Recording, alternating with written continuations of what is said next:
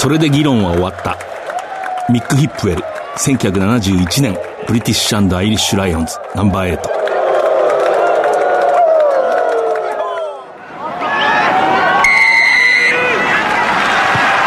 藤島大の楕円球に見る夢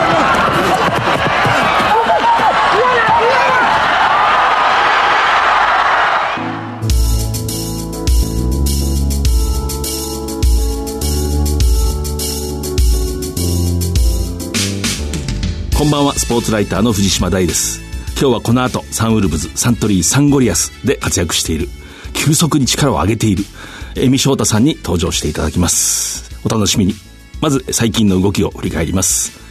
スーパーラグビー5月27日サンウルブズはホーム東京秩父宮ラグビー場で南アフリカのチーターズと対戦7対47敗れました。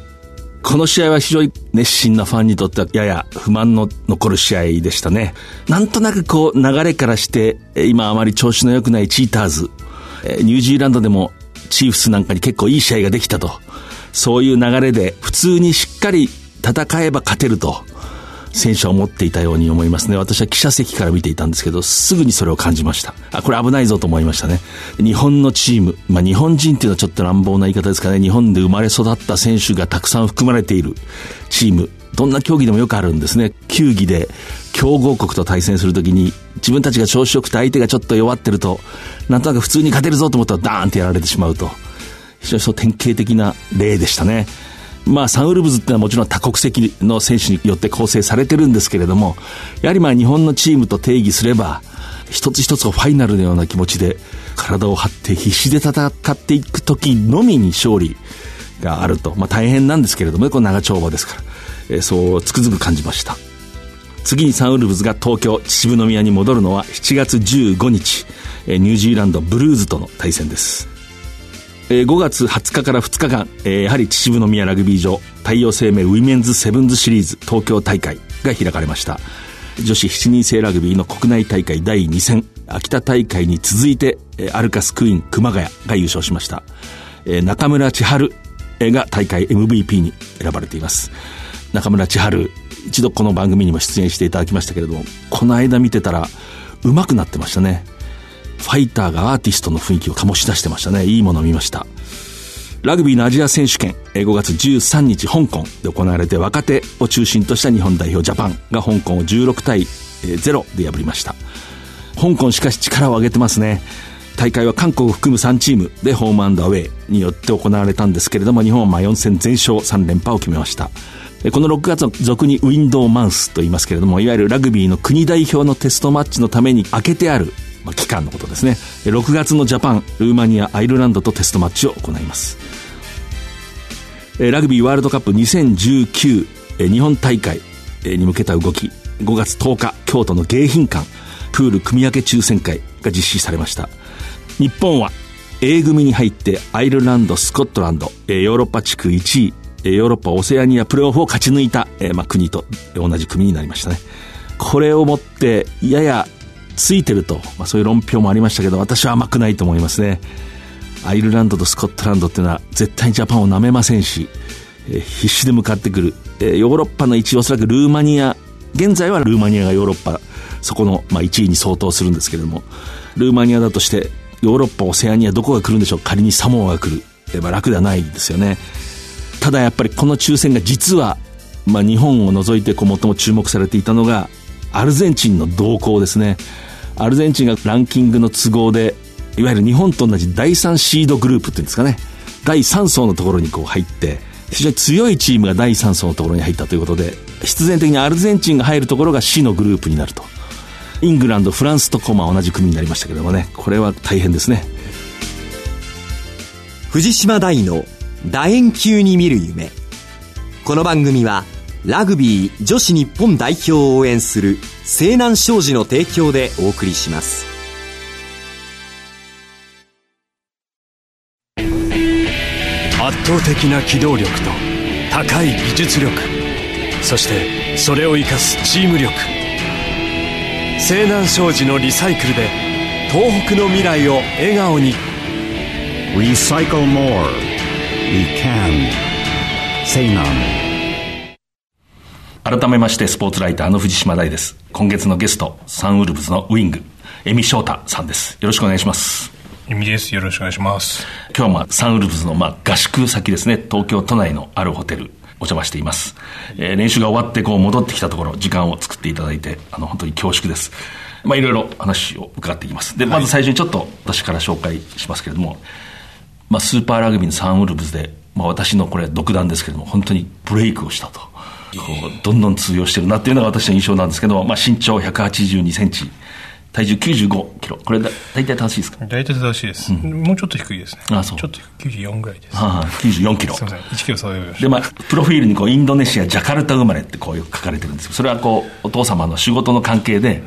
5歳までで過ごされたということですね。でこれも後で聞きますけど高校大学がまあ学習院だと、はい、ある種異色というんですかね。そういうイメージが非常にこう強いあ、学習院からこんな選手が出るんだと、私も思いました。で、卒業して、まあ、サントリー、サンゴリアスに入って、あの社員の選手としてね、営業マンとして新宿あたりを回ってるということですけれども。はい、で、まあ、2015年シーズン、あの、ワールドカップで試合数が少ない時でしたけれども、えー、7試合で6トライと、トップリーグのトライ王になって、しかし本当のこうブレイクっていうのはやっぱり昨シーズンではなかったと思うんですけどもね。そうですね、まあ、前半節ちょっと僕、怪我がありまして、出れてなかったんですけど、後半から出て、しっかり、まあ、優勝2冠の、に貢献できたかなと。でも、まあ、沢木さんから言わせればまだまだなんで。あの人はめったに人を褒めないです。まあまあとしか言われないです。はい、まあまあ、はい、それ多分ね、あのかなりいい方の、はい、僕もそう思います。それでまあ、スーパーラグビーサンウルブズにまあ、入って選ばれて、その開幕節から、あれ？通用するなと。私は思いました。あの、ヤマハの清宮監督もね、言ってましたね。あの、通用するって。解説の後から僕と喋った時が通用してるなって言ってましたけど。ああ、嬉しいですね。えー、で、こう、その話まずから聞きたいんですけど、サウルブズにまあ、入って、戦ってみて、はい、えー、今感じてること。例えば、初戦、ハリケーンズの試合があって、はい、出場して、どんな感じでした？強豪チームです。まあ、ハリケーンズ、僕、高校の時に一度、あのウェイリントンに行ってハリケーンズの試合を生で見たことがあったんですけど、うん、まあ、その時の印象が強くて、まあ、すごい感慨深いなと思いながら試合は臨んだんですけど、もう、点差から見ても明らかにやっぱ全然違うと思うんですけど、うん、もうピッチ上に立ってると、やっぱりうまさだったり強さっていうのはもう本当に身に染みて感じて、差がやっぱあるなとは感じましたね。うんちょっと印象に残った、まあ、ハリケーンズに限らずでもいいですけど、ここまでぶつかってみて、走り合ってみて、この人はすごかったなっていうのは。初戦のあのジュリアン・サベア選手。オールブラックスの巨漢ウィンですね。はい。と、まあ、マッチアップした時の、うん、まあ、僕はディフェンスだったんですけど、うん、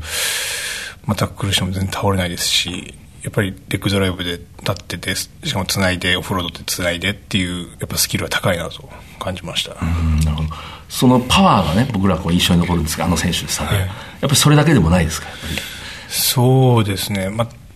ディフェンスでもやっぱり、まあ、前に出てディフェンスのがジュリアン・サブ選手好きなんで、うん、まあ、そこでの読みというか、うん、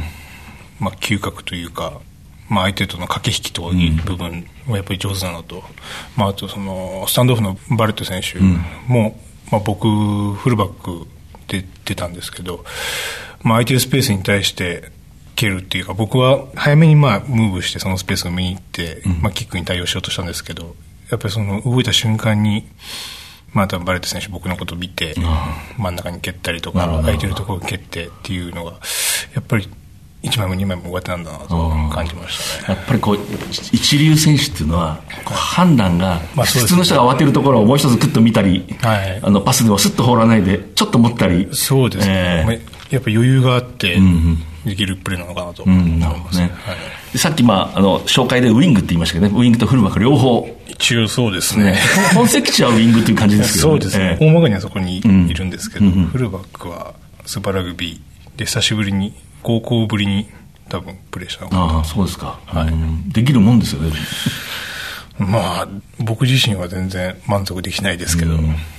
でスーパーラグビー実際、まあ、先ほど高校生の時にウェリントンでハリケーンズの試合を見たと、はい、私みたいにスポーツライターみたいな仕事してるとあこれは書き出しになるなみたいな感じなんですけど。まさかその数年後に自分が戦うっていう。そうですね、まあ、その当時はやっぱり憧れというか、本当にこれが世界の最高峰のリーグの、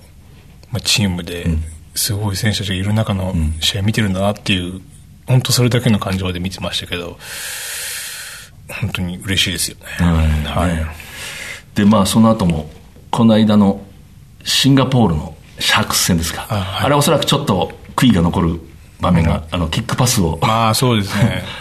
うん、まあ、自陣で、まあ、点差的にも時間的にも、まあ、やっぱり攻めなきゃいけないっていうところがあったんで、僕もしっかり準備はしていたんですけど、まあ、あそこから完全に流れは崩してしまったなというところもああるので、まあ、僕自身はそこは本当に反省してますね。まあちょっと傷口にあれをしいやいやいな んですけどいや、私あれ見ていて、あれを落とす理由っていうのは理屈っていうのはあんまりないですよね。こう、絶対集中もしてるし、普段なら落とさないし、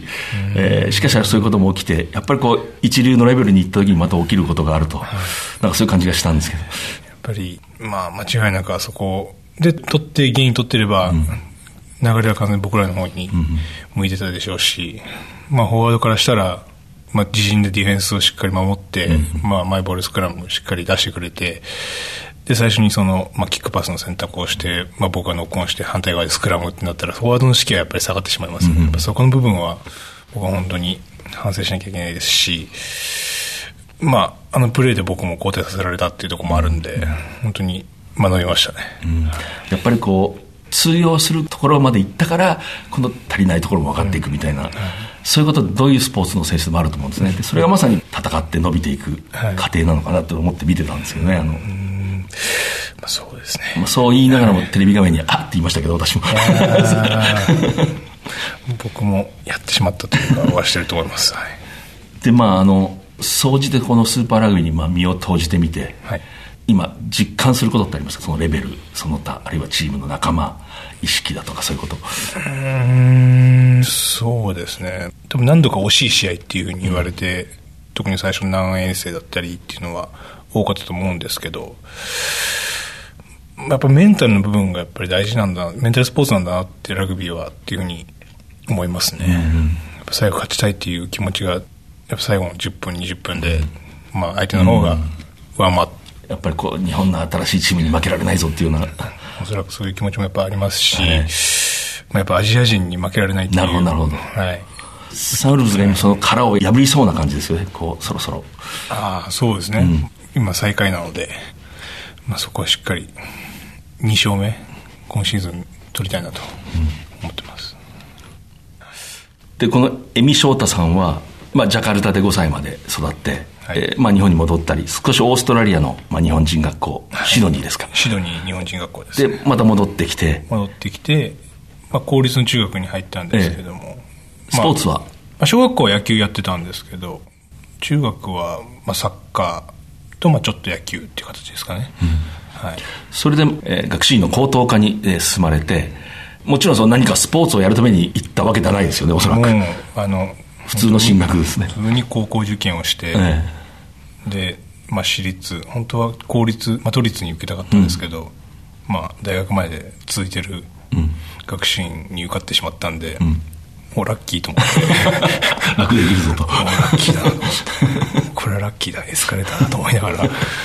うそのまま、はい。で、その学習院で、なぜラグビーをやったかというのは、ある雑誌のインタビューで、私読んだことあるんですけど、あはい。後ろの席に、そうです、えー大野、大野君っていうのがいて、誘われたと。はい、出席番号順のえ弓の後ろの大野がいて、えやろうよっていうことですか？体でかいなっていうので、まあ、彼は中東科からもうそのまま内部進学してる人間で、中東科でもラグビーやってて家族がもう大野家がラグビー一家なのであ、そうですか。3兄弟いるんですけど3人ともラグビーやっててあ、そうですか。はいえ彼の名は大野なんて、大野成人です成人。大野成人さんが、まあ、いわばサンウルブズファンにとって恩人の一人ですね。そうですね。彼がいなかったらやってなかったかもしれないですね、へえだいぶ強引だったので。なるほど。はい。それで、私もいくつか過去のインタビューをこう調べてきたんですけれども、はい。私が一番印象に残ってるのは、まあ、学習院でおそらく、まあ、こういう素質を持ってるんで、エースというか、そういうクラスだったと思うんですけど、何か東京都の選抜みたいなのに呼ばれて、ああいう国学院久我山だとかは、いわゆる強豪校の人と、セレクションですか、マッチって。ま。したね。ななんだと都選っていうんですか、え東京都選抜の。東京都選抜のそれのセレクション。セレクションですね、はい。その時にこう全く体力がこう違ったっていうようなことをおっしゃってて。そうです、ええ。もうその乱発みたいなのをひたすらやらされたんですけど、どんだけやるんだろうっていうぐらい いつまで続くんだろうもっていう。正直と学習院高等科の練習とは違ったんです。うんなんかそうですね、もう結構楽しくワイワイやってたんで そこから比べるとなんだこのきつい練習はと思って、で、まあ、それが終わってからあのアタックディフェンスみたいな、ええ。まあ、ちょっと紅白戦みたそれいなのが。高校何年生の時ですか？これ何年だろう。2年ですかね。あ2年か3年ではなかったと思うんですけど、はい。おそらく高校2年でしょうね。多はいでまあそうですね。そこでもう足つっちゃってあ そうですか。何もできず 終わるという、はい、見事に落とされましたけど。え。後のスーパーラグビーの選手が足がつったと。つりました。え。全然ダメでした。でまあそういう経験をして最後も国学院久我山に敗れるんですかね。3年生ああそうです。3年生の秋の。その花園の予選ですね。ですねはで僕ら山にとっては1回戦目、ええ。で僕たちは3回戦目ですかねなるほどはい。まあ大敗ですか。まあ大敗ですね、もう三鷹高校で土のグラウンドでなるほどなるほど。覚えてます。ねでまあそのまま学習院大学に進んで、はい。えー当時はいわゆる関東大学対抗戦のあれは2部って言わないですね。B グループ B グループ。B グループですね、はい。でまあ4年間要するに B グループだったわけですよね、ずっと B グループですね、上がれず、まあその B グループから入れ替え戦に行くぞっていうのが僕たちのモチベーションで毎年やったんですけど、一度だけですかね。大学2年生の時に入れ替え戦には出場したんですけど、まあ、日体大に大敗して、まあ、それ以降入れ替え戦にも行けず。なるほどで僕4年生の時にも行けなかったですね。大学でもその後ろの席の 大野君が一緒だったんですか？一緒に進学してやりましたね。あそうですか、え。ー彼のポジションは？彼はナンバー8ですね。ああそうですか、はい。え。ーでそこからまあ学習院の途中に7人制でまあチャンスをつかんでいって、はい。まあ、日本代表なんかに入る、はい。えーそこはちょっと省きまして、はい。そこからまあサントリーに入りますよね、はい。でサントリーに入ると今度先ほどの東京都選抜じゃないけれども今度大学の帝京大学だとか、まあ、そそこまでいかなくても早稲田とか慶応とか上の方の選手がいて最初何か違いを感じたことありますか？まずもって、サントリーの入社の同期が中村亮斗と柿永慎之介で、えまあ、その当時の大学選手権の決勝のキャプテン同士なんで2人が。その2人と僕っていう形が、の入社だったんで、もうその2人のなんていうんですかに圧倒されてたというか、その2人に追いつかなきゃっていう思いで一生懸命頑張ったんですけどまあ1年目は苦労しましたね。そのこう短く言うと何がその時は違ったんです実は体力じゃなかったりするんじゃないですか？こ今までは大学は僕ボール持ったらもう普通にキャリーしてれば、まあ、なんとかゲイン普通にゲイン取れるし、タックル、まあ、ミスしてそのままトライまで持っていけてたんですけど自分一人じゃ何もできなくなったっていうのがまず大きな違いで、周りに使ってもらったり僕が使ったりっていうのをしっかりしなきゃラグビーってやっぱり15人でやるスポーツなので、いけないんだなっていうのを学びましたかね。うそれでサントリーで経験を積んで、はい。今度もう一つ上のまあスーパーラグビーに入っていくサンウルブズに入った時にまあそのサントリーに入社した時に感じたようなことはもう感じなかったですか？またレベル違うなっていうようなそこは違いは感じましたね、スキルの。やっぱりニュージーランド勢は特にまあスキルが高いですし、まあ、南アフリカ勢はやっぱりフィジカルの部分がやっぱり圧倒的に強いですし、まあ、ニュージーランドも強いんですけど、まあ、その体の大きさ強さうまさっていうのはやっぱさトップリーグとは違うなとは感じました、でもこう私この番組よく普通の高校生なんかも聞いてくれるって嬉しいんですけどあ要するに無名の高校のはい。それほど強豪校でなくてもまあこういうふうになれるとそのもうここに現実にそのモデルがいるんですけれども、はい。ちょっとそういう人たちに向かって話してください。話が分かる自分で諦める人多いんですよね。やっぱこう無理だろうってこう。いや僕なんですかね、いい意味でバカだったんで その小学校の時野球やったら野球選手だろう、サッカーやったらサッカー選手だろう、でラグビーやってんならまあラグビー選手になるでしょっていうのがまあ勝手にもうそういうふうに思い込んでたんで、それをひたすらに信じ込んで、まあ、大学入って、まあ、7人制だったり U20 だったりっていうチャンスいただいてあなんかちょっと現実味が帯びてきたなっていうので、まあ、大学3年生の時にトライアウトがあるのかどうかとか、まあ、僕らの試合スカウターの方は見に来られないんで、自分からオファーしたという形ですかね、これ要するになりたいと思ったらまあ、行動してみることですそこ、そこが最初ですよねきっかけというか。まずまず動いてみなきゃ。ええまあ、サントリーにやってみなはれじゃないですけど。ああなるほど。出ましたね。社税ですね。やってみなはれ。というかやれって感じ。愛社精神を今感じましたね。会社的にはやれなんですけど、やってみなはれやれっていう感じですはい。なるほど。でもやっぱりこう思えば簡単に実現するとはとても言えないけれども、はい。思わなかったらそもそも無理ですもんね。思わなかったらそうですね、ええなるほど。はい、そういう意味ではこういろんなラグビーをしてる人のこう、まあ、モデル励み理想希望になれる人だと思思います、ええ。そんな神々しいものじゃないです、は いじゃあもう本当に最後の最後に今日合宿の合間なんで今考えてることこれからの目標こうなりたいこうしたいっていうのを教えてください、はい、もう2019年に日本でワールドカップ開催されるので、まあ、そこでウィングとして出ていたい、まあ、そのためにはまあサンウルブズでもっと経験してでもこの後ある6月の代表選ばれたいですし、まあ、そのためにも、まあ、今後のスーパーラグビーの試合本当に大事になってくると思うんで、まあ、そこでパフォーマンスを上げてで着実にステップアップしていって2019年舞台に立ってたいなと思います、非常に具体的で嬉しいです、あそうです。はい、ええ。ちなみに大野君は今何してるんですか？大野君は今普通のサラリーマンですか？いや家売ってると思います。はい。家売ってます。わかりました。今日はあのサンウルブズのウィングとフルバックエミ翔太さん。本当にありがとうございます。ありがとうございました。圧倒的な機動力と高い技術力。そしてそれを生かすチーム力。青南商事のリサイクルで東北の未来を笑顔に。Recycle more. We can. Say none.